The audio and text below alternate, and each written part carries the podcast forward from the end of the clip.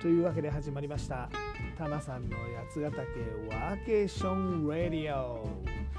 この番組は八ヶ岳南麓でワーケーションをしているタマさんがワーケーションの魅力八ヶ岳の魅力そして日頃考えているよもやまな話をダラダラとするそんな番組でございます。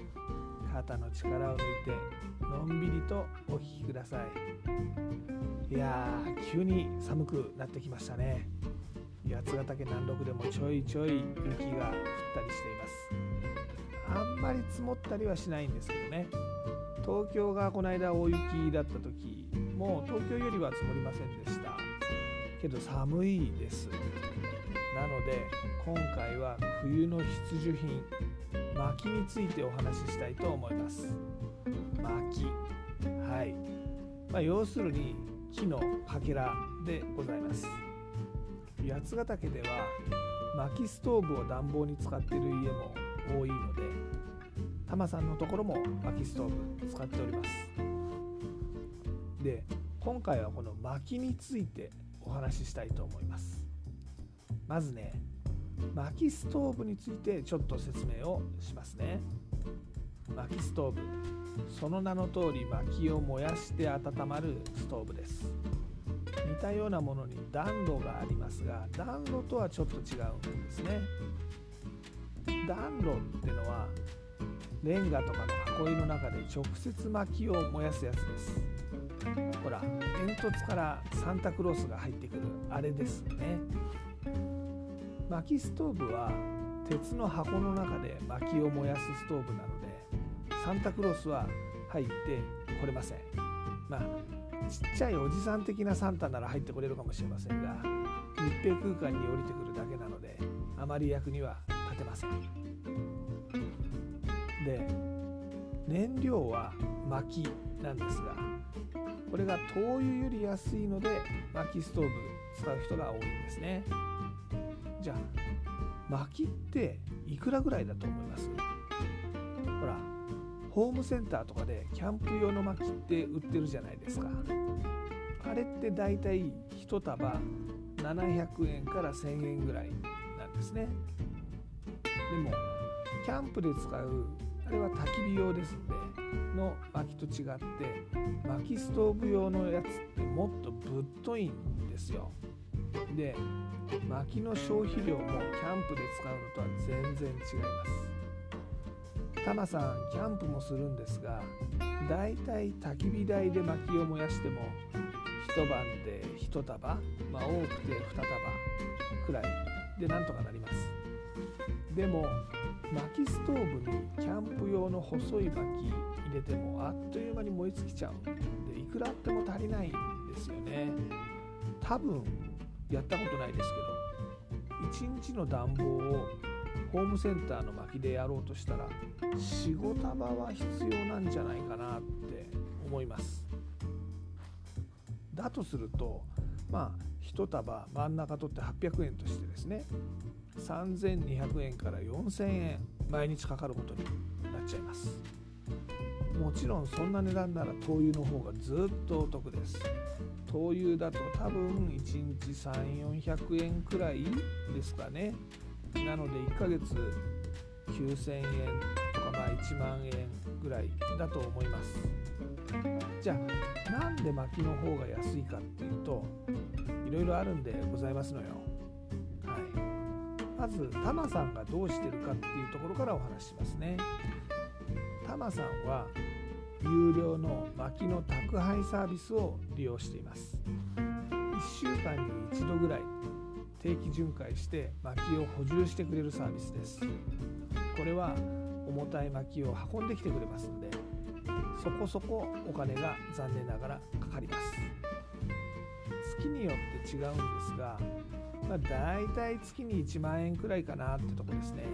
なので灯油とトントンぐらい運んでもらうことを考えると、まあ、しょうがないけれどもお安くはないですね。まあこの灯油とトントンぐらいの金額で揺れる炎を楽しんで、ね、やっぱり炎を見てると気持ちいいですから、まあ、そういうのが楽しめるんならいいかなっていう感じでお金払ってます。薪ストーブの上でお鍋とか煮込むのもいいんですよポトフとかねもうポトフなんてね適当に野菜とかお肉ぶち込んであとは放っておくだけですからね。でいい匂いがしてきたら食べるだけ。これだけ簡単なのにまあなんかですね薪ストーブの上での煮込み料理、まあ、自己満足ですけれども美味しいでございますよ。とはいえタマさん先ほどお話したように有料宅配サービスを使ってるんで薪あんまりお安くないんでございます。で周りの人がどうしてるのかちょっと先輩移住者に聞いてみました。するとですねみんなただそう無料で手に入れてるんですよ。これねどうやら北斗市、まあ、山梨県北斗市っていうこの八ヶ岳南麓の自治体ですけれどもとかが間伐材を無料で分けてくれるんですって。じゃあタマさんもそうすりゃいいじゃん。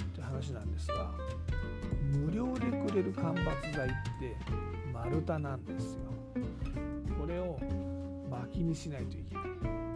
いわゆる玉割りその後薪割りってやつです。もちろん斧とかで手でいちいちやってたらキリがないんで道具を使います。だから道具がないとできないってことですね。必要なのはまずはチェーンソーです。チェーンソー。皆さんお家にチェーンソーありますか？普通ないと思うんですよね。でも八ヶ岳暮らしの人はチェーンソーを持ってるのが当たり前。先輩移住者から「みんな持ってるよ。早く買いなよ」ってタマさんに言われました。なんかですねこの「みんな持ってるよ」ってクラスのみんながゲーム持ってるんだもん。買ってよ。みんなって誰よ。って、まあ、よくある親子の会話みたいですけれどもね。でもみんな持ってるらしいですよ。これはですね玉割りという丸太を、まあ、ちょうどいい長さに切る時に使う道具でございます。次にですね巻き割り機。このチェーンソーである程度の輪切り、まあ、玉割りをしたやつを今度は割らないといけないんですね。これ電動と手動があるんですけど手動のを使ってる人が多いんですかね。これはねもちろん斧で割ってもいいんですけれども、まあ、これしんどいですよ。いい運動にはなるかもしれませんけどまあ多分タマさんには無理かなって自分で感じてます。さらにね巻き棚ラック。ですね。間伐材は自分で割ってもそれって生木なんですぐには薪にはならないんですよね。水分量が多いんで。だいたい1年または2年乾かすんですって。いや2年ってどういうことですかと。2年を使うための薪を乾かすための棚。もないといけないですからね。で今年使う薪の棚も必要ですからね、うん、さらにとどめはですね軽トラです。八ヶ岳暮らしの人はメルセデスに乗っていようがレクサスに乗っていようが2代目は軽トラと言われています。まあ言っている人も中にはいます。はい。これね薪を運ぶのに便利なんですよ。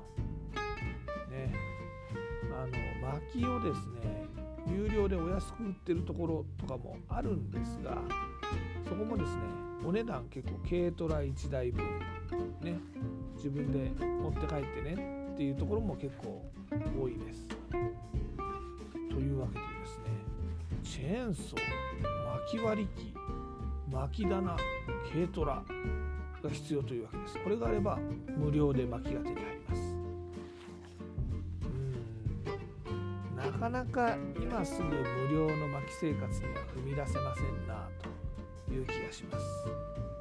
というわけで今はお金で解決してるわけですが多分近いうちに何か分かっちゃうような気がします。チェーンソーからかな。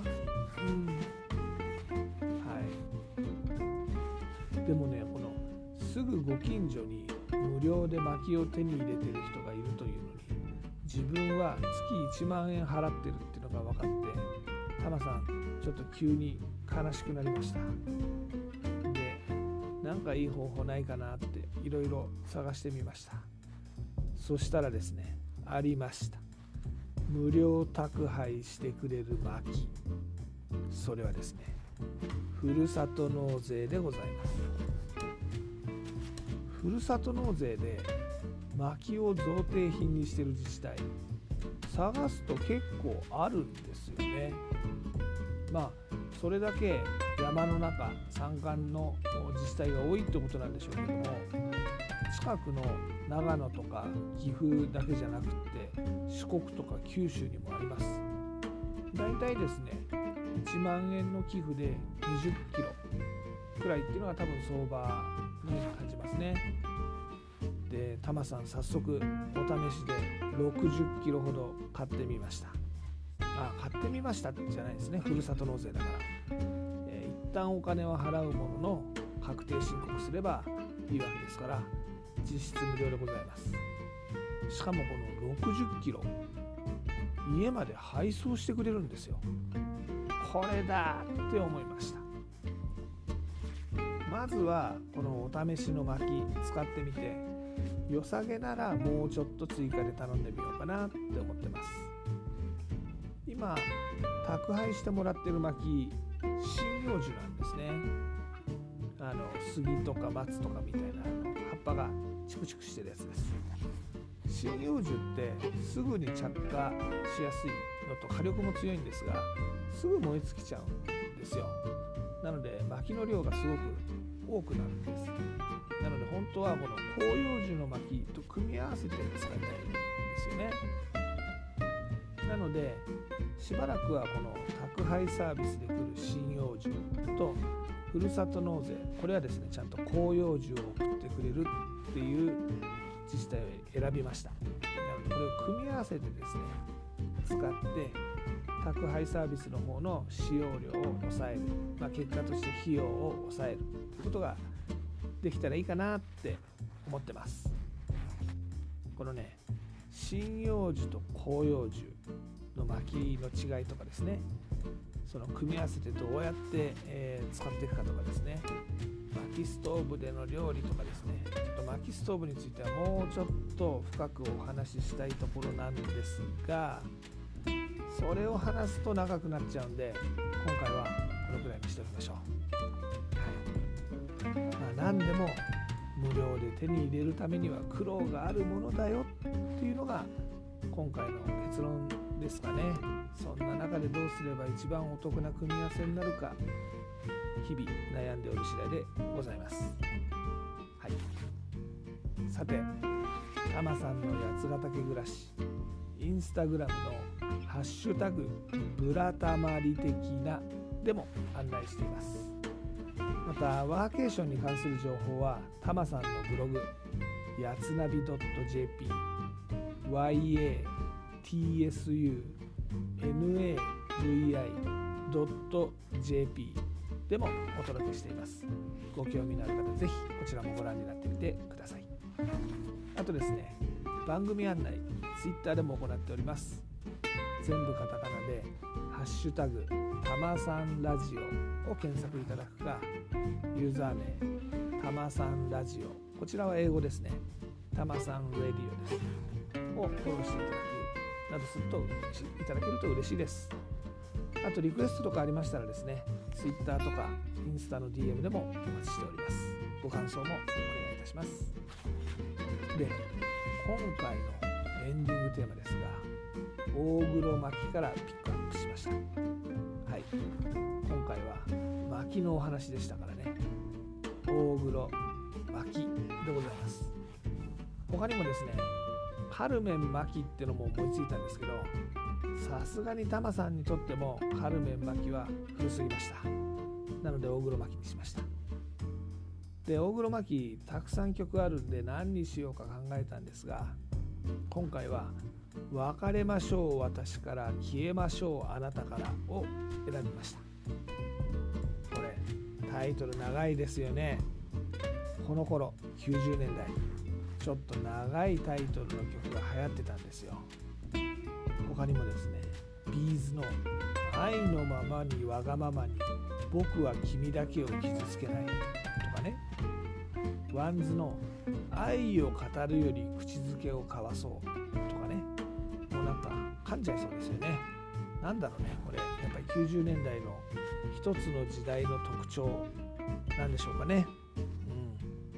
うん。はい。で例によって僕はジャスラックに参加してるわけではないのですが Spotify でこの番組をお聴きの方は Spotify 登録曲ポッドキャストの中で流せます。のままお楽しみください。Apple や Google など違うプラットフォームでこの番組を聴いている方はご自身で番組の後に配信サービスとかでこの曲を聴いてみてください。でもちょっとだけお手伝いさせていただきます。アレクサ大黒摩季の「別れましょう私から消えましょうあなたから」かけて。ではごきげんよう。また次回。